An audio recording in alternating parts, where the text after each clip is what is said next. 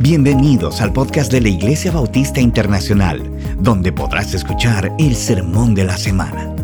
Si quieres conocer más de nuestra iglesia, te invitamos a visitar nuestra página web, laivi.org. Oramos que el Señor hable a tu corazón y ministre tu vida a través de este mensaje. Hebreos 5, te quedas ahí, vamos a estar leyendo un texto de la palabra conocido para algunos, pero necesito introducir mi mensaje de esta mañana, de manera que aquellos de ustedes que estuvieron o escucharon posteriormente mi último mensaje de la conferencia por su causa 2023, recordarán que estuve revisando uh, durante el mensaje la condición espiritual de las iglesias que son mencionadas allí, siete de esas iglesias del Nuevo Testamento. Cinco de esas iglesias fueron reprendidas por el Señor precisamente por la condición espiritual en la que habían, que habían caído. Y ciertamente, como era de esperarse, algunas estaban peor que otras. La iglesia de Sardis estaba en la peor situación porque Cristo la calificó de muerta, de manera que esa era una iglesia llena de incrédulos y con algunos creyentes a quienes Cristo le estaba todavía llamando y llamándolo al arrepentimiento. La, iglesia de la Odisea estaba en un estado agónico. Cristo le dijo que hubiese preferido que ella fuera fría o caliente, pero que no era ni una cosa ni la otra, sino tibia, y que por tal razón estaba a punto de vomitarla de su boca, de tal forma que su condición espiritual había causado la náusea espiritual de nuestro Señor. Y sin embargo, aún en esta iglesia, Cristo la llamó a arrepentirse mientras todavía había tiempo, de tal forma que, que no todo se había perdido, todavía había una oportunidad de regresar. La iglesia de Éfeso, a pesar de su conocimiento doctrinal, a pesar de su esfuerzo, de su arduo trabajo, de su perseverancia, de su capacidad para desenmascarar a los falsos apóstoles y de haber sufrido, le dice Cristo, de haber sufrido por causa de mi nombre, tú tienes eso a favor de ti, todo eso a tu favor. Sin embargo, yo tengo contra ti que tú has perdido tu primer amor. Y le dice, recuerda de dónde has caído, recuerda lo alto que habías volado y lo bajo que está. Arrepiéntete. Y yo menciono todo eso porque yo creo que el resto de las iglesias reprendidas comenzaron ahí, comenzaron perdiendo su primer amor. Y sin embargo, yo creo que hay algo que ocurre previo a la pérdida del primer amor. Y de eso yo quisiera estar hablando en el día de hoy. Y me estoy refiriendo a la falta de crecimiento espiritual. Yo creo que este es el orden de cómo las cosas se dan. Primero tú dejas de crecer. Luego tú pierdes tu primer amor. Luego te distraes con algunos otros amores. Luego te alejas del Señor, de su pueblo. Luego te alejas mucho más y finalmente tú mueres. Pero lo primero que ocurre es que tú dejas de crecer y como ya aludió el pastor Luis, mi mensaje en esta mañana es crece o perece. Y está basado en un texto del libro de Hebreos capítulo 5, que yo voy a estar leyendo contigo, comenzando en el versículo 11, y luego comienzo a desempacarlo. Acerca de esto, hablaremos de qué es esto, acerca de esto tenemos mucho que decir y es difícil de explicar, puesto que ustedes se han hecho tardos para oír. Pues aunque ya debieran ser maestros, otra vez tienen necesidad de que alguien les enseñe los principios elementales de los oráculos de Dios. Y han llegado a tener necesidad de leche y no de alimento sólido porque todo el que toma solo leche no está acostumbrado a la palabra de justicia porque es niño. pero el alimento sólido es para los adultos, los cuales por la práctica, subraya esa palabra práctica, tienen los sentidos ejercitados, subraya la palabra ejercitados, para discernir el bien del mal. El autor de Hebreos, que no sabemos exactamente quién fue, algunos postulan que Pablo, otro que Apolo, y así sucesivamente, no vamos a, emplear tiempo en eso ahora, pero el autor de Hebreos comienza a hablar en el capítulo 5 a esta audiencia acerca de Melquisedec y de cómo el sacerdocio de Cristo era de acuerdo a la orden de Melquisedec. Y Melquisedec fue aquel personaje, sacerdote, que cuando Abraham regresaba después de haber derrotado a cuatro reyes para liberar a su sobrino Lot, que había sido capturado, él se encuentra con Melquisedec, que venía acompañado del rey de Sodoma. Y Melquisedec ah, habla con él, Abraham habla con él, y Abraham termina dándole un diezmo de todos sus, los bienes capturados. Y entonces él comienza a explicar que como Cristo no viene de la tribu de Leví, como debían venir todos los sacerdotes, sino que venía de la tribu de Judá, Cristo no era conforme al sacerdocio levítico, sino conforme al sacerdocio de Melquisedec, un personaje que no tuvo ni principio ni fin, dice el autor más adelante, sin genealogía, y de repente él se detiene, no continúa hablando de Melquisedec, y hace un paréntesis amplio que va desde Hebreos 5.11 hasta el 7.1, donde él retoma el tema y en el interín comenzó a hablar de otra cosa. Y es por eso que el texto comienza diciendo acerca de esto. Ese esto es ese sacerdocio de Cristo. Tenemos mucho que decir y es difícil de explicar. Uno pensaría, si te paras ahí, que es difícil de explicar porque esto es profundo esotérico, extraño. Solo quizás algunos más avanzados lo podrían entender. Nada de eso. Escucha la razón. Puesto que ustedes se han hecho tardos para oír. E, en otras palabras, el problema radicaba en la condición espiritual en la que ellos se encontraban. Lamentablemente entonces no puedo seguir adelante con lo que quisiera que entendieran.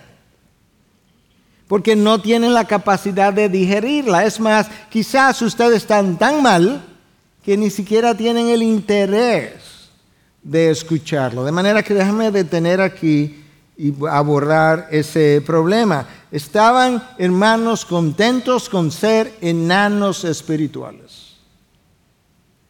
Una situación sumamente triste. De manera que en este texto que acabamos de leer, yo quiero que veamos en primer lugar que nosotros llegamos a la apatía espiritual de forma voluntaria. Nadie nos obliga. Nosotros tomamos la decisión de quedarnos donde estamos y con eso desarrollamos en primer lugar una apatía espiritual y luego una muerte espiritual. Evidentemente, esta carta había sido escrita a personas que habían llegado a creer y habían comenzado a crecer hace ya algún tiempo, pero que después de un tiempo se detuvieron. Y se detuvieron porque, dice el autor, se han hecho tardos para oír. Ese es el vocabulario de la nueva Biblia de las Américas, que es de donde estoy leyendo. La, palabra traducida ahí como tardos en el original es nodros, que implica ser perezoso, vago, tonto, estúpido. Otra fuente consultada dice que esa palabra significa también ser negligente y agrega entonces que con frecuencia implicaba una negligencia culpable. Quizás la nueva traducción viviente nos ayuda a entender mejor lo que estaba ocurriendo. Escucha cómo traduce esta fraseología. Han llegado a ser torpes espiritualmente y tal parece que no escuchan. La, redacción del texto que yo leí da, a entender que esto no se trataba de un problema de incapacidad mental, sino un problema más bien de resistencia espiritual o de holgazanería mental, o quizás holgazanería espiritual. De manera que en algún momento la audiencia que recibe esta carta había comenzado a crecer, pero tomó la decisión de prestar poca atención, se hicieron tardos, prestaron poca atención a las enseñanzas y perdieron el interés de seguir creciendo. Esa es la impresión que el texto da, insinuando que ellos voluntariamente decidieron eso. Obviamente eso produjo un detenimiento en su crecimiento y eventualmente un regreso. Hermanos, déjame decirte algo con lo que quiero que te puedas ir. Ningún cristiano permanece estancado de manera permanente en el sentido espiritual. Ningún cristiano permanece espiritualmente estancado de forma permanente, sino que primero te estanca y luego retrocede. Tú pereces, Mejor dicho, tú creces o pereces. Y una vez más, yo quiero enfatizar el hecho de que el autor de Hebreos conocía su audiencia. Nosotros no. Estamos conociendo algo de la audiencia, la conocía bien. Y llegó un momento, aparentemente, según lo que él dice, que ellos cerraron sus oídos a la voz de Dios y comenzaron a oír su propia voz, que es uno de nuestros problemas mayores. Ya se ha hecho la observación que la persona a quien tú más oyes, la persona con quien tú más conversas todos los días, es contigo mismo. Y la razón es sencilla, nosotros nos decimos las cosas que queremos escuchar. Tú hablas más de lo que piensas, a ti mismo, y te lo crees. Hermanos, yo quiero decirte que tú no puedes ser el paciente y el médico al mismo tiempo. Déjame ilustrártelo con un amigo o colega que yo tengo. me llama de vez en cuando, cuando se enferma o tiene o se va a hacer algún procedimiento y quiere escuchar mi opinión. Él es médico, pero él, él hace esto. Y entonces luego que él me pregunta, al final me dice, recuérdate que el médico que se trata a sí mismo tiene un estúpido como paciente. En el mundo espiritual no es diferente y tiene mucho de verdad lo que él me dice. En el plano espiritual es igual. Es el que está enfermo espiritualmente tiene que recordar las palabras de Jeremías cuando nos dijo que el corazón, el tuyo y el mío, el corazón es engañoso y sin remedio. Por Dios, Jeremías, dame esperanza. Sin remedio. En otros casos, yo creo que la, medicina me ayuda a ver muchas cosas entre el enfermo médicamente o físicamente y el enfermo espiritual. Espiritual, en algunos casos el paciente me llama y me dice, doctor, ¿usted no tendría la posibilidad de prescribirme algún otro medicamento porque esa medicina es muy cara y yo no quisiera pagar ese precio? Y en ocasiones ciertamente no lo pueden pagar, pero en ocasiones el paciente es más honesto y me dice, yo simplemente no lo quiero pagar. En el plano espiritual es exactamente igual. Yo creo que muchos no siguen creciendo porque han tomado voluntariamente la decisión de no pagar el precio del esfuerzo requerido para crecer. Si eso es lo que, perdón, si eso es lo que me va a costar, no lo decimos así, lo decimos con los hechos. Otros no quieren abandonar aquella cosa que ha desplazado a Dios de su trono y que ahora yo lo tengo compartiendo el trono de Dios. Pero sabes una cosa, como dice en inglés, no me puedo comer el, el bizcocho y tenerlo al mismo tiempo. O me lo como o lo tengo. Necesitamos recordar, hermanos, y si no lo sabía, entonces aprenderlo. La caída del ser humano produjo en nosotros una pereza espiritual que ahora es intrínseca a tu naturaleza humana. Esa naturaleza humana, nos dice Pedro en su primera carta en 2.11, tiene pasiones carnales. No estoy haciendo una paráfrasis de Pedro, estoy literalmente citando pasiones carnales que combaten contra el alma. ¿Escuchaste el vocabulario que Pedro usa para referirse a tus pasiones y las mías en la carne? Son pasiones porque tienen fuerza, tienen fuerza de controlarnos, de empujarnos. Son carnales porque son propias de la naturaleza humana caída, pero no forman parte de lo que es mi espíritu ya regenerado. Por eso son carnales. Y combaten, esa es la frase que Pedro usa, contra el alma, porque es una lucha, ah, ah, una lucha campal entre los deseos del espíritu y los deseos de la carne. Gálatas 5:17 que termina diciendo Gálatas 5:17, Pablo diciendo, por tanto no podéis hacer lo que queréis. Así es la lucha de, de intensa, de continua. Nosotros primero sentimos la oposición de esas pasiones Luego le damos permiso a dichas pasiones para entretenernos y luego pensamos que podríamos disfrutar de ellas por un tiempo, no pensando que seríamos debilitados hasta la muerte en ocasiones. Uf. Es por eso que Pablo cuando le escribe a Timoteo, en su segunda carta, 2.22, eh, esta es la última carta de Pablo, esto es de Pablo, perdón. Este es el testamento de Pablo. Esto es como lo más importante que él le puede decir a su discípulo más joven. Ya a Pablo le quedaban horas o días o semanas. Él no estaba claro, pero él decía que ya él estaba listo para partir. Y después de esto no hubo una tercera de Timoteo. Él le dice a Timoteo en su segunda carta 2.22, huye de las pasiones juveniles. Pablo no le dice, mira, uh, eh, evítalas, voltea la cara, no, sal corriendo. Volví a chequearlo, no hay ninguna otra cosa en la palabra de Dios que nos instruya, o por ninguna otra cosa, que la palabra nos instruya a huir. No la hay. De hecho, de Satanás la palabra nos dice resistir al diablo. No salga corriendo de Satanás y él huirá de vosotros. Él es el que va a salir corriendo. De las pasiones juveniles me dice, sal corriendo porque están en mí y me controlan. Eh, el problema con esas pasiones es que son mías y tuyas y son naturales a ti. Naciste con ellas y han crecido con la edad.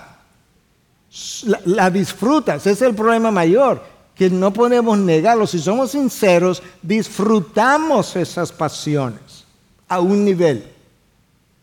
Las pasiones son engañosas porque me hacen creer que yo puedo disfrutarlas a un nivel y por un breve tiempo y termino descubriendo que quiero más de ellas y por más largo tiempo y por eso son atractivas y adictivas. De manera que este grupo y nosotros llegamos a la apatía espiritual por, voluntariamente, por una decisión que nosotros tomamos en algún momento de nuestro caminar cristiano. Número dos, veamos las consecuencias de la apatía espiritual. Punto número uno es que yo llego ahí por decisión propia. Punto número dos, como llegué ahí, ¿cuáles son las consecuencias? Bueno, el versículo 12 comienza a darme alguna idea. Pues aunque ya debieran ser maestros, bueno, ya esa frase me deja saber que el detenimiento ya ocurrió y en vez de estar enseñando a algún otro acerca de la palabra de Dios, en vez de eso ahora tengo necesidad otra vez de que se me enseñe lo que ya me habían enseñado. Ahí que está el problema. No, creo que con esto el autor está diciendo que todos debiéramos ser pastores, profesores de escuela dominical, ah, eh, predicadores, no, no creo. Yo sí creo que está diciendo que todos nosotros después de un tiempo debiéramos ser capaces de poder enseñar a algún otro acerca de aquellas cosas que una vez me habían enseñado. Y escucha como el versículo 12 lo explica en la segunda parte. Otra vez tienen necesidad. Tú ves, el problema aquí no es tener maestro. Yo necesito maestro que me enseñen. El problema está en esta frase, otra vez. Otra vez tienen necesidad de que alguien les enseñe la misma cosa que ya habían aprendido, los principios elementales de los oráculos de Dios. Y han llegado a tener necesidad de leche y no de alimento sólido. Hmm. Escucha la nueva traducción viviente. Hace tanto que son creyentes que ya deberían estar enseñando a otros. Hace un tiempo. En cambio, necesitan que alguien vuelva a enseñarles las cosas básicas de la palabra de Dios. Hmm. Quizás ya habían, quizás aprendieron el ABC y se le olvidó.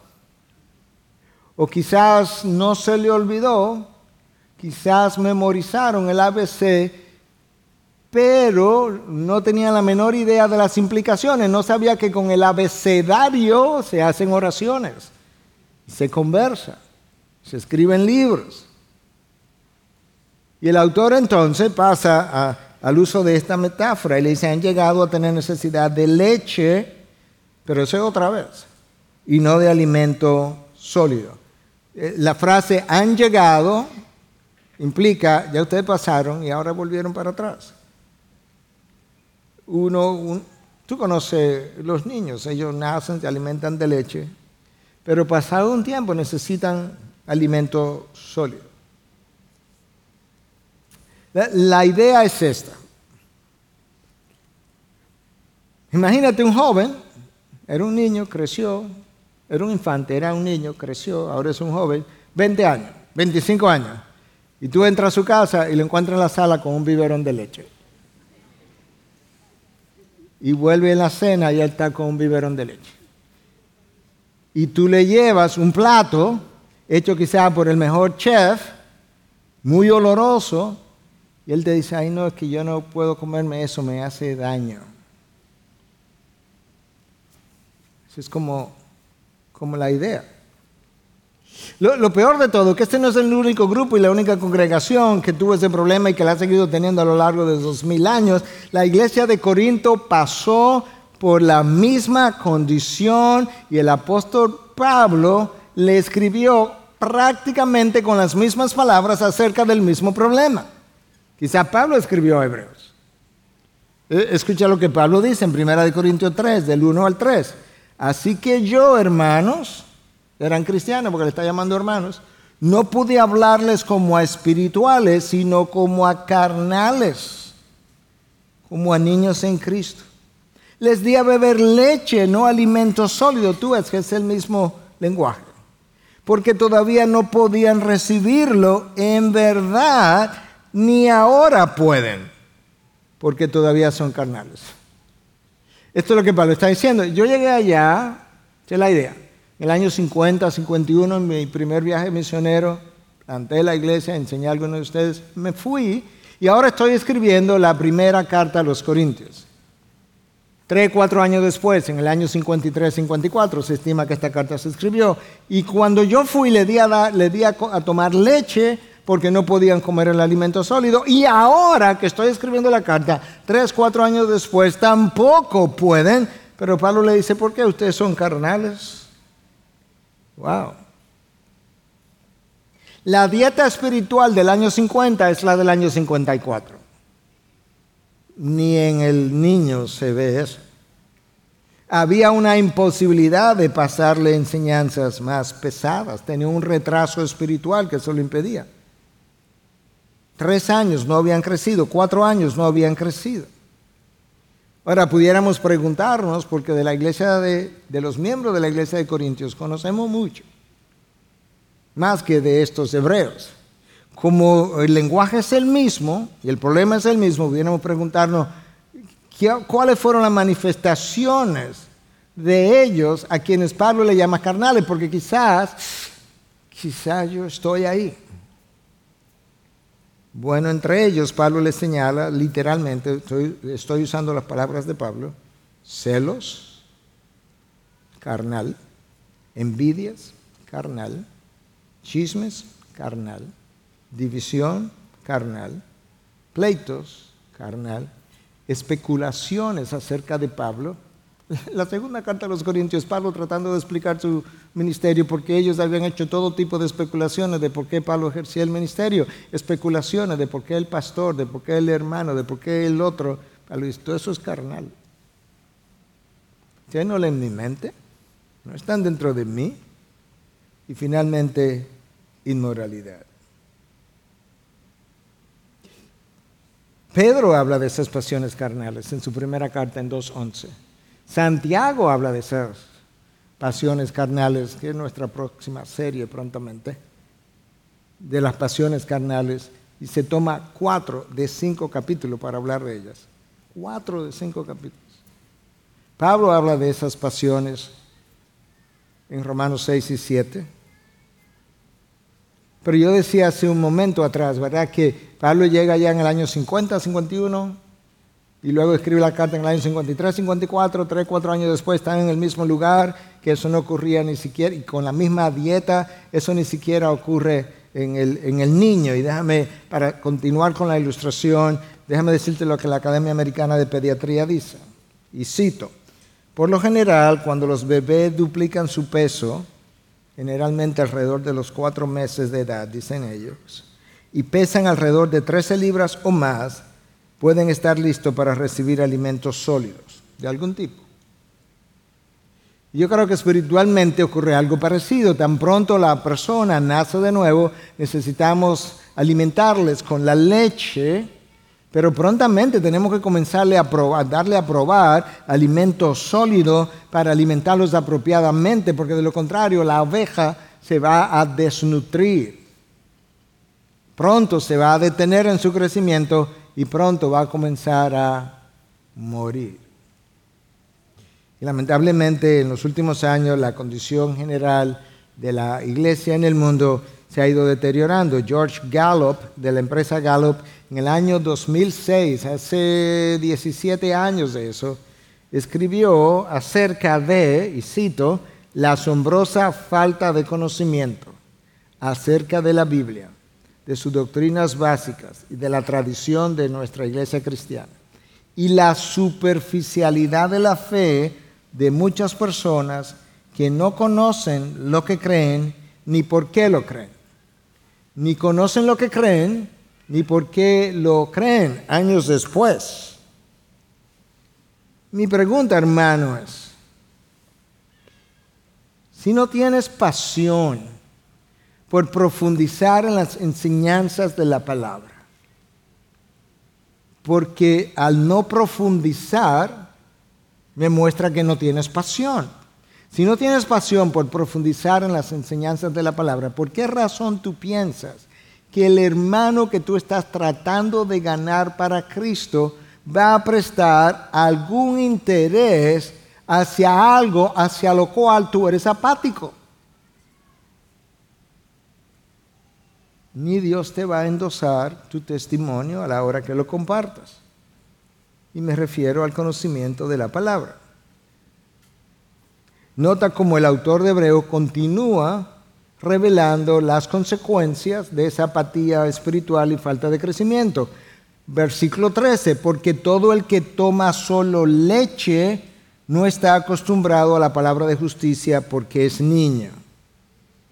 Ok, la frase ahí clave es la palabra de justicia, a eso no está acostumbrado. Esa frase ha sido interpretada de diferentes maneras, no voy a entrar en todos los detalles, pero como la comparación es entre la leche y la palabra de justicia, yo quiero creer que la palabra de justicia es el alimento sólido, esta palabra, pero ya más allá de las enseñanzas básicas. Es la enseñanza que va más allá de simplemente decirle a una persona cómo puede llegar a conocer a Cristo es la enseñanza que comienza a hablarme de una forma que va construyendo una mente bíblica y va formando en mí una cosmovisión bíblica para ver el mundo y la vida como Dios la ve. E-, es la enseñanza de la palabra que comienza a decirte, no se trata de ti. No, no se trata de ti. Se trata de un plan de redención.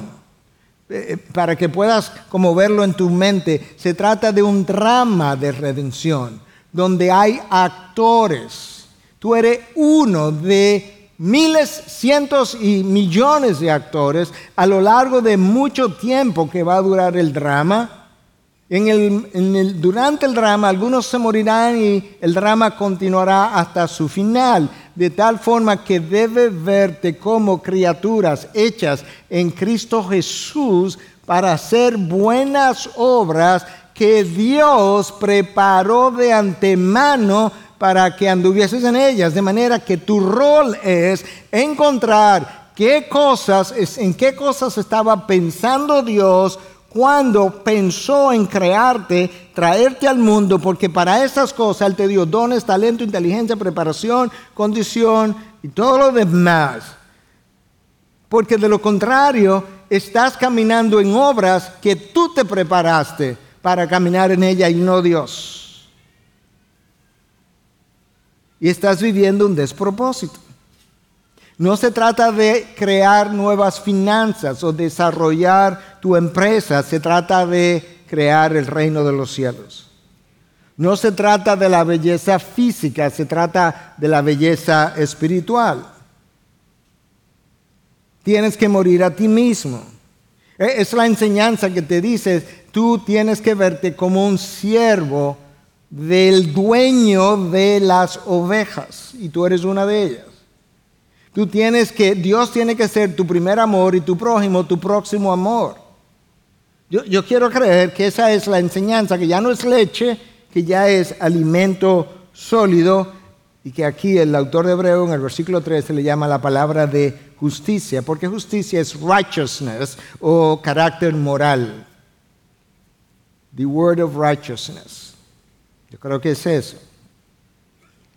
Tercer lugar, yo quiero que veamos ahora el beneficio de consumir el alimento sólido. Vimos las consecuencias de la apatía espiritual o de la falta de crecimiento. Yo quiero que veamos ahora el, el beneficio de consumir el alimento sólido. Versículo 14. Pero el alimento sólido es para los adultos. Nota que hay un pero. Como esto es otra cosa. El alimento sólido es para los adultos, los cuales, por la práctica, hay una práctica involucrada, tienen los sentidos ejercitados, hay un ejercicio para discernir el bien y el mal. La palabra para discernimiento, porque dices que esta gente pueden discernir, tienen discernimiento. En el griego la palabra para discernimiento, perdón, es diacrino. Implica separación, hacer distinción, juzgar, Implica leer entre líneas lo que no está escrito. La persona que come alimento sólido tiene esa capacidad. Él no solamente ha estudiado la palabra, no solamente recuerda la palabra, él ha practicado la palabra. ¿Lo, leíste?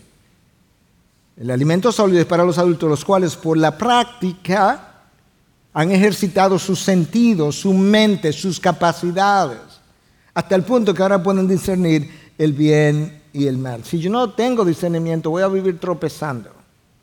Y voy a vivir tomando ah, caminos vecinales, atajos. El discernimiento es el fruto de haber consumido alimento sólido y llevarlo a la práctica. E, es el discernimiento es aquello, ¿verdad? tiene que ver con aquellos que poseen la capacidad para separar la verdad del error. De hecho, el bien del mal, dice el autor de Hebreos, la verdad del error. Para separar lo sagrado de lo mundano. De manera que en la vida de ese Hijo de Dios no exista lo sagrado y lo mundano al mismo tiempo. Para separar lo que, y distinguir lo que me hace crecer, lo que me detiene, lo que me hace retroceder y lo que me mata la capacidad para leer entre líneas. Eso estaba ausente en los consumidores de leche de la ciudad de Corinto y también en este grupo de hebreos. Hermanos, si yo no sé separar la verdad del error, tú sabes qué va a pasar. Que voy a llamar al bien mal y al mal bien. Que fue exactamente lo que Isaías 5 20, que es exactamente lo que Isaías 5.20 dice. El pueblo de Dios estaba siendo juzgado porque era un pueblo que había llegado a llamar al bien mal y al mal bien. Eso es exactamente donde está la generación de hoy en día, donde al diseño de Dios, de hombre y mujer, que es lo que está bien, se le ha llamado que está mal, y a lo que está mal se le ha llamado que está bien, y cuando tú apruebas el diseño de Dios y desapruebas la distorsión del diseño del hombre, entonces tú estás haciendo discriminación y mereces ser juzgado. Y hay múltiples iglesias que han abrazado esa ideología.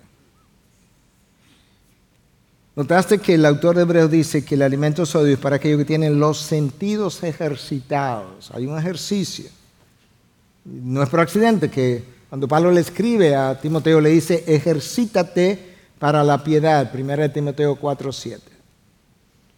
Otras versiones dicen, disciplínate para la, para la piedad. Hay un esfuerzo, hay una disciplina. Hay cosas que yo tengo que decir no. ¿Te has fijado como los atletas que entrenan para las Olimpiadas, cómo emplean horas y horas y horas y horas al día y se niegan alimento y horas de sueño? Hacen toda clase de negación, pero no los hijos de Dios.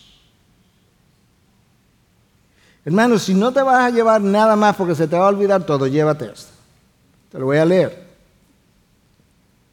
Si tu salvación le costó a Cristo la encarnación, la humillación, gotas de lágrimas, gotas de sangre y finalmente la muerte para darte vida eterna, no puede ser, no puede ser que quieras viajar a través de la vida cristiana en aire acondicionado y acorchado.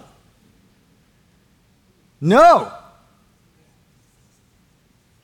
¿Cómo podemos ser tan insensibles a la muerte de Cristo, al sacrificio de Cristo? La, leche de que habla el autor de Hebreo es como lo que le, damos a los niños en, kindergarten a, comer o a, o a ingerir. La carne es lo que produce madurez espiritual y crecimiento. No crecimiento, no discernimiento. Es como es. Déjame leerte algo más para que te lleve dos cosas en vez de una. La falta de discernimiento espiritual, debido a la falta de crecimiento en la fe, es la causa número uno por la que la mayoría de los cristianos no puede encontrar la voluntad de Dios.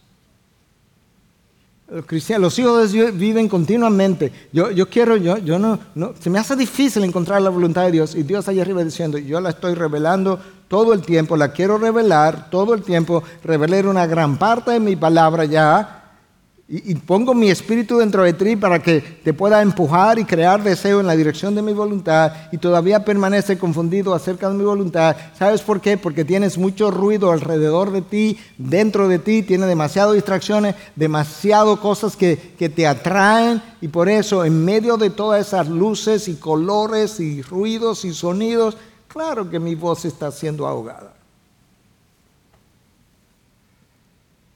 Claro que no puedes discernir la verdad del error, el bien del mal, mi camino de lo que no es mi camino. Hermanos, cada vez que tú encuentras algo que no debiera ser, que es contrario a la palabra de Dios, cada vez que tú pones eso a un lado, lo que queda de este lado es la voluntad de Dios. Es tan sencillo como eso, tan práctico como, como eso. Y aquí está todo el consejo de Dios, todo el consejo de Dios. Necesitamos el discernimiento, espiritual. Y eso requiere múltiples cosas, pero hay dos de las cuales yo quiero hablarte y que están relacionadas a todo el texto de hoy. Obviamente yo necesito consumir el alimento sólido. Sin eso no puedo. Porque esta es la palabra que mide la verticalidad de lo que está torcido. Yo necesito consumir la palabra. Pero esa es la palabra que los hebreos no estaban consumiendo. Esa es la palabra que la mayoría de Dios no van a consumir hasta el próximo domingo cuando se sienten en una iglesia a escuchar otro sermón. Pero luego quiero encontrar la voluntad de Dios. Nosotros necesitamos la llenura del Espíritu, porque el Espíritu fue quien inspiró esta palabra. y el Espíritu es que ilumina la mente para que entienda lo que Él inspiró. Por tanto, yo necesito la llenura del Espíritu. Además, yo necesito la llenura del Espíritu para que produzca en mí el fruto del Espíritu, del cual forma parte el dominio propio para yo poderme negar las pasiones carnales que combaten contra mi alma. Entonces, yo, yo necesito llenura del Espíritu.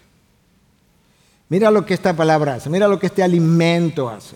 Déjame leerte medio verso del Salmo 119, medio verso. Eh, el Salmo del Salmo 19, perdón, medio verso. Versículo 7, segunda parte. El testimonio del Señor es seguro que hace sabio al sencillo. La palabra de Dios, el alimento sólido, la palabra de justicia te hace sabio para la vida. No está diciendo que te hace inteligente para que estudies matemáticas o astronomía o sea un científico de la NASA. Lo que te está diciendo es que te hace sabio para saber cómo vivir correctamente, sin tropiezos ni desvíos. Déjame darte algunas aplicaciones finales, algunas otras, porque ya hemos hecho un número de ellas. Pero recordemos que el problema de este grupo de personas a la que se refiere el autor de Hebreos tiene que ver con una pereza espiritual. Tiene que recordar también que dijimos que la naturaleza caída tiene de manera inherente una pereza que tiene que ser vencida. De manera que la madurez espiritual requiere un esfuerzo y no pequeño. Voy a decir eso otra vez. La madurez espiritual requiere un esfuerzo y no pequeño. De hecho, Pablo le habla a Timoteo um, en, 2 de Timoteo 4:7, su última carta, las últimas cosas que él quería decirle, y le dice, yo he peleado, tú, tú notaste el vocabulario que Pablo usa, yo he peleado la buena batalla. Es como, permíteme el vocabulario, me he ido a las trompadas en esta carrera. ¿En contra de qué, Pablo? En contra de las pasiones de mi carne. Por eso Pablo le, escribió a los corintios, le dice, yo disciplino mi cuerpo en contra de las pasiones de mi carne. ¿En contra de qué, Pablo? De las fuerzas espirituales de maldad en las regiones celestiales. Efesios 6. ¿En contra de qué, Pablo? En contra, en contra de las corrientes de este mundo y todas las enseñanzas que se oponen a la voluntad de Dios y se oponen al consejo de Dios. Martín Lutero decía, nosotros tenemos una lucha, una batalla que librar a tres niveles todo el tiempo. De manera que no es fácil eso. Tienes una batalla que librar en contra de tu carne y sus pasiones, en contra del el mundo y sus ah, ideologías y en contra de Satanás mismo. La, la, palabra de Dios es tan congruente porque tiene un solo autor. Que luego Pedro nos escribe, primera carta, segunda carta de Pedro, en el capítulo 1, Pedro nos habla de que Dios nos ha provisto todo lo necesario para la vida y la piedad. En otras palabras, no tiene nada que quejarte ni carece de nada. Dios proveyó todo lo que necesita por medio de, para la vida y la piedad. ¿Y cómo lo proveyó eh, Pedro? Por medio de su poder divino que habita en ti. ¿Y cómo más, Pedro? Por medio de sus promesas, la palabra de Dios. Eso es lo que él está diciendo. Pedro está diciendo, tienes la palabra y tienes el Espíritu, ya Él proveyó todo lo que tú necesitas para la vida y la piedad. Lo interesante es que en la Nueva Biblia de las Américas, esa lista de virtudes que yo debo cultivar de acuerdo, a, de acuerdo a Pedro, con eso que Dios me proveyó, comienza diciendo que lo haga con toda diligencia y la frase con toda diligencia significa esforzarse al máximo. ¿Cómo fue Pedro? Que las virtudes espirituales o características de la vida espiritual que todo cristiano debe cultivar requieren máximo esfuerzo, máximo esfuerzo. Porque tienes una batalla a tres niveles. Mira cómo la nueva traducción viviente traduce la segunda de Pedro 1.5, que es donde a lo que me estoy refiriendo. En vista de todo esto, de que Dios proveyó por medio de su divino poder y sus promesas, todo, esfuércense al máximo por responder a las promesas de Dios, complementando su fe con una abundante provisión de excelencia moral. Sí, pero la excelencia moral que requiere este esfuerzo máximo es parte de la madurez espiritual o crecimiento del cual me estaba hablando el autor de Hebreos. Y si eso no fuera suficiente, el apóstol Pablo, preocupado por el crecimiento de sus seguidores también, le escribe a los Efesios. Y le dice en el capítulo 5, versículo 15 y 16, por tanto, tengan cuidado, en el 4 Pablo le dice que debemos crecer a la estatura de Cristo. ¿Okay? tu meta es crecer a la estatura de Cristo. Eso no es poca cosa.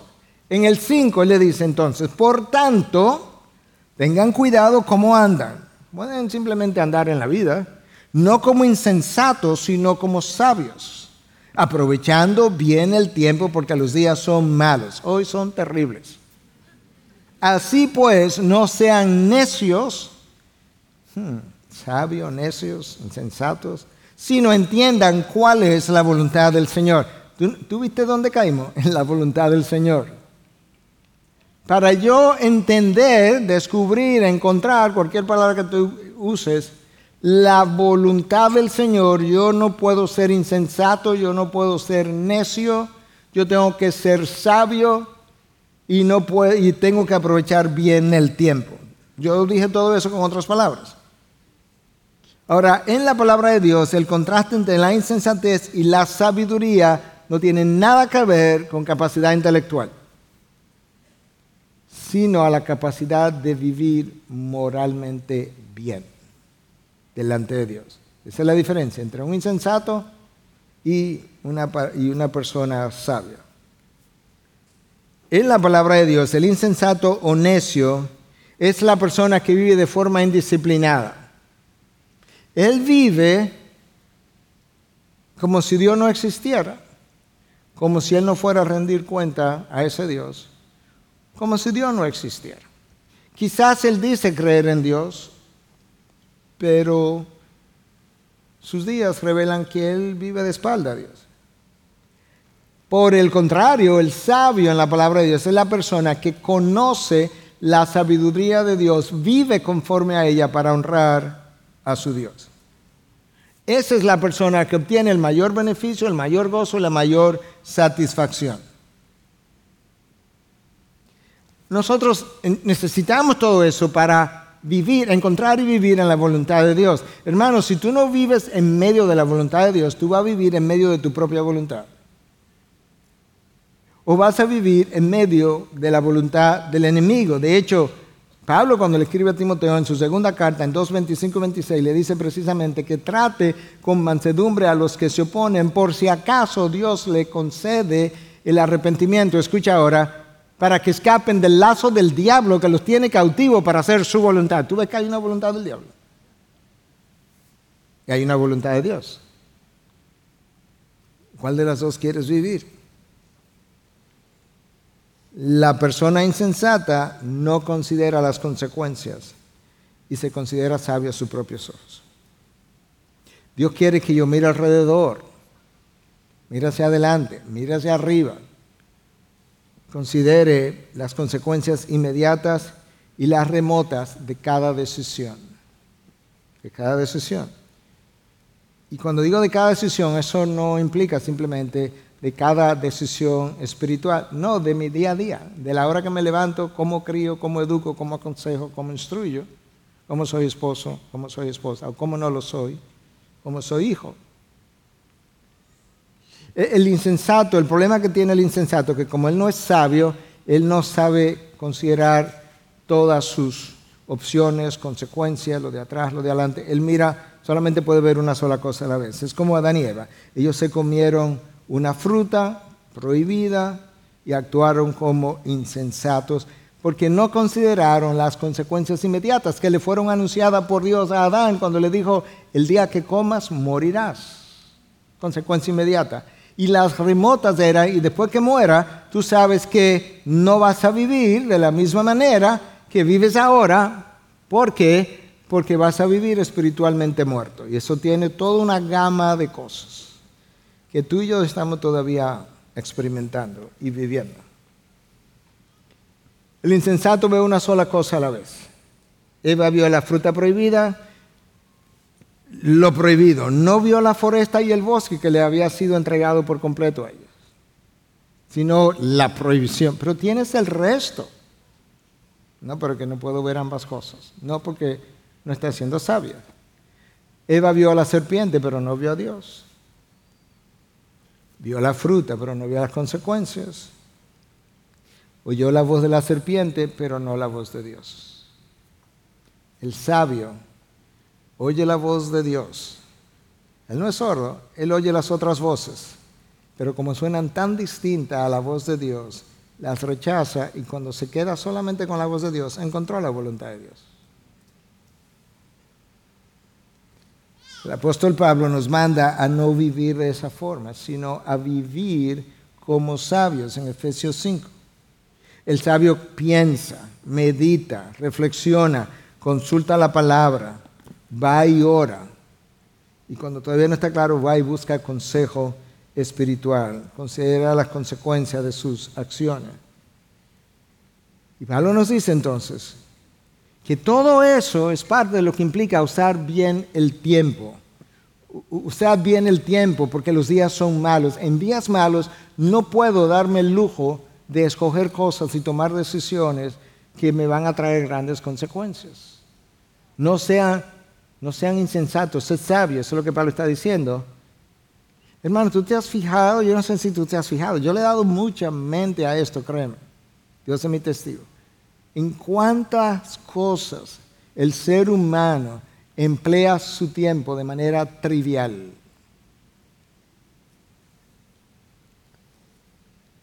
Cosas tan triviales que pertenecen como al chisme de la sociedad.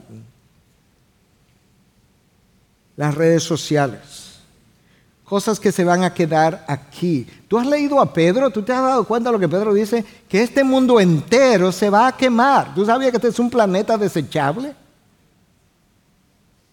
Y tú estás acumulando y preocupándote por lo que vas a hacer aquí y dejando un patrimonio aquí.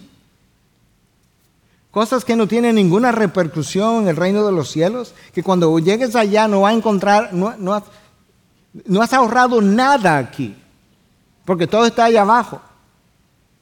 Y aquí no entra lo de allá abajo. ¿Y cuánto tiempo y dinero la gente gasta en cuidar su cuerpo? Si no me pueden salir cuadritos, voy al cirujano que me lo haga. Me estoy relajando. Como si yo le diera importancia a eso.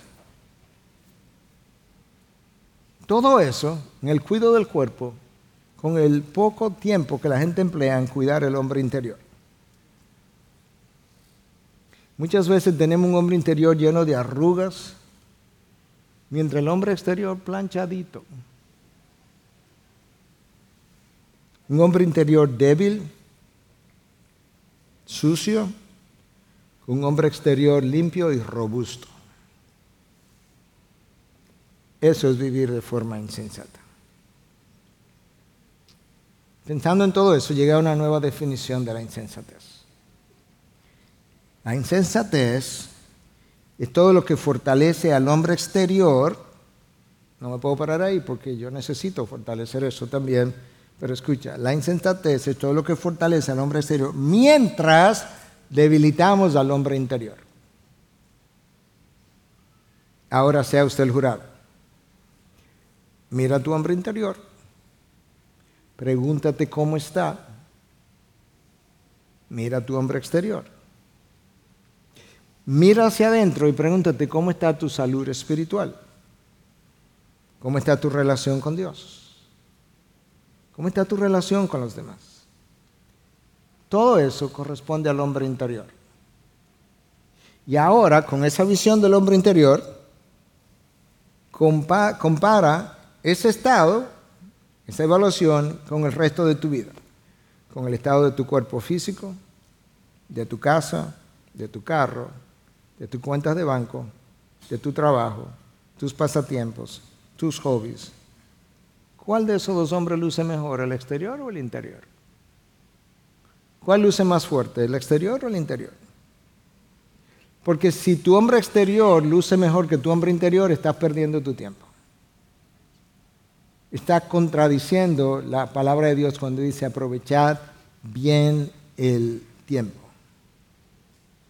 Hermano, la palabra que aparece en el texto de Efesios 5, 15 al 17, que yo te acabo de leer, cuando habla de aproveche bien el tiempo, ni siquiera es la palabra cronos, que es el tiempo del reloj. No te dice aprovecha las 24 horas del día Ah, bien, eso es lo que está diciendo. La palabra es kairos, es otra palabra en el griego para tiempo, que implica una oportunidad. Y Pablo, Dios está diciendo, por medio de la, de la pluma de Pablo, vamos a decir, te está diciendo, aprovecha cada oportunidad que yo te doy en mi plan de redención para que al máximo puedas vivir el propósito para el cual yo te pensé que aprovechemos cada oportunidad que tenemos en la vida para vivir el propósito de Dios. El Kairos es una ventana de oportunidad. Padres que están aquí con hijos que están criando, cuando sus hijos se vayan de la casa y se vayan ya a la universidad a estudiar, o se casen, o se vayan simplemente porque ya trabajan y no están estudiando, pero ya trabajan y se independizaron, se cerró el Kairos de influenciarlo de manera significativa. Tu tiempo es ahora. ¿Le estás dando tiempo a hacer eso? Aprovecha el tiempo ahora. No hay, no hay más kairos después de eso. Tus años de juventud y productividad, productividad van a terminar. ¿Qué es lo que te preocupa? ¿Un patrimonio? ¿O te preocupa el estado espiritual con el que vas a llegar cuando allá se pase lista para hacer rendición de cuentas según 2 de Corintios 5.10. Yo estoy completamente consciente y preparado de que va a llegar un momento cuando ya yo no podré enseñar más o predicar más. Yo no sé si será mañana, esta noche o en 20 años. Yo no lo sé, pero estoy completamente consciente. Como estoy consciente de que mi kairos se va a cerrar, por eso yo quiero dar la última gota de sudor y hasta de sangre si es necesaria detrás de este púlpito y para atender las ovejas de Dios. Descanso lo necesito, está ahí el día de descanso. ¿Sabes qué?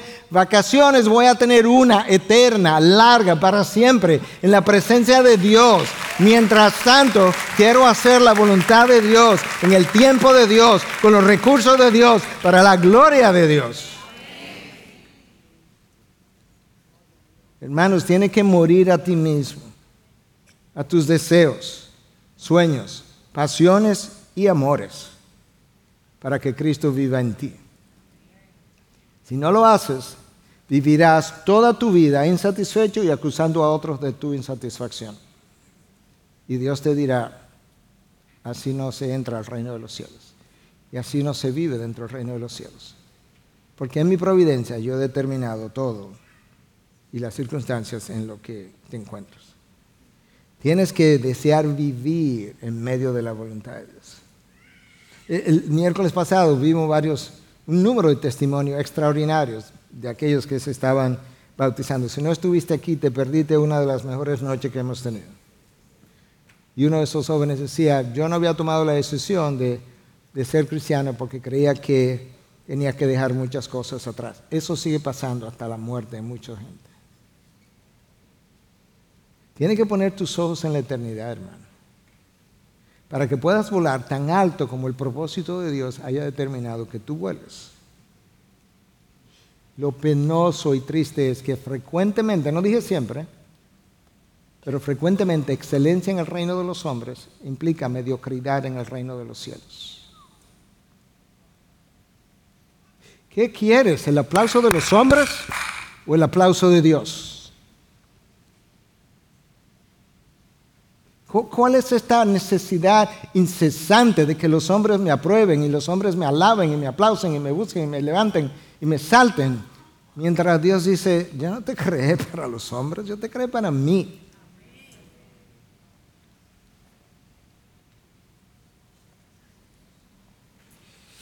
Para cerrar, permíteme usar una ilustración. Está un poco modificada, justamente porque no era una ilustración para, una, para un sermón, pero es alguien de nuestra oficina que me mandó una ilustración que tiene puntos excelentes para cerrar.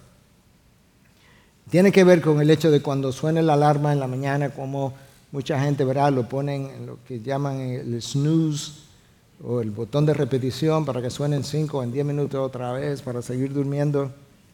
Cada vez que tú le das, no, no me voy a levantar. Pues cuando Dios haga sonar tu despertador para que salga de tu sueño espiritual, no le dé al botón de repetición porque eso sería la forma de decirle a Dios, ahora no Dios, voy a cambiar mañana. Empezaré a vivir para ti mañana. Comenzaré a compartir mi fe mañana. Comenzaré a atenderte mañana. Tampoco hagas que ustedes que todos ustedes que han estado en hoteles o lo han visto quizá en películas, eh, hay unos letreritos que tú pones afuera de tu puerto que dicen no molestar. Lo conocen, ¿verdad? De manera que alguien va a tocar y ve el letrero que dice no molestar y pues cuando Dios vaya a tocar tu puerta, no le ponga un letrero no molestar. Porque cuando haces eso, le estás comunicando, estoy contento con ir a la iglesia, estoy contento con ir a la IBI. Oye, aire acondicionado, cómodo, con ir y sentarme, pararme, mirar lo que estás haciendo, oír el testimonio de otros, escuchar lo que estás diciendo y volver a casa sin cambiar. No me molestes. Tu Cairo se va a cerrar, hermano. Y cuando no se cierra por edad, muchas veces se cierra porque Dios te lo cierra. ¿Tú, has leído lo que Pablo dice, que la razón por la que él corría como corría, no sea que yo mismo, después de haber predicado, sea descalificado. En otras palabras, no sea que me cierren mi kairos y continúe viviendo, y aunque continúe eventualmente de aquel lado de la eternidad, eh, Pablo, no serás el Pablo más. Ya yo terminé contigo. No sirve para mis propósitos. Pablo dice, por eso yo no voy a tomar ese chance de que me cierren el Kairos y vivir entonces arrastrándome aquí cuando podía volar alto, levantado por Dios para sus propósitos, en cualquier lugar donde Dios te haya puesto. Padre, gracias.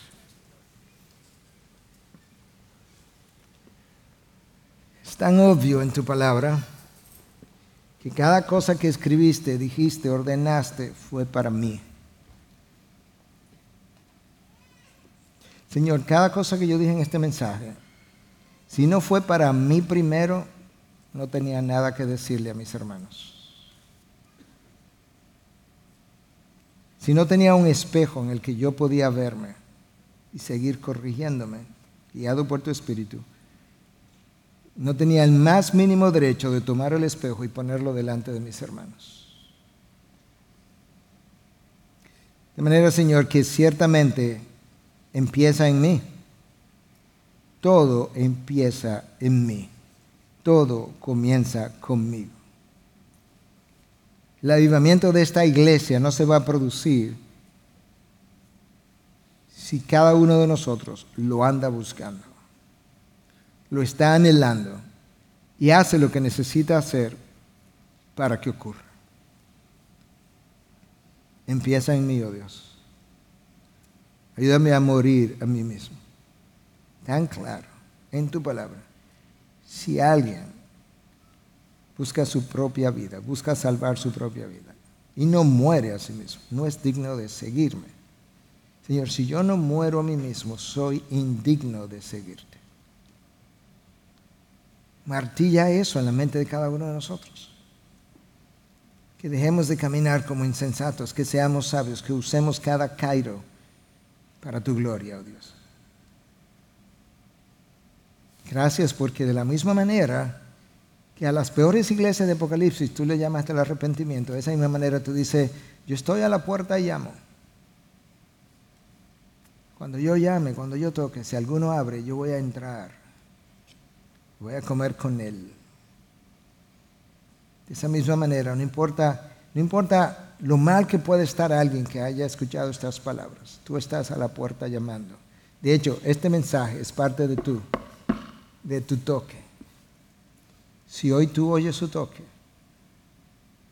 no le pongas el letrero, no molestes.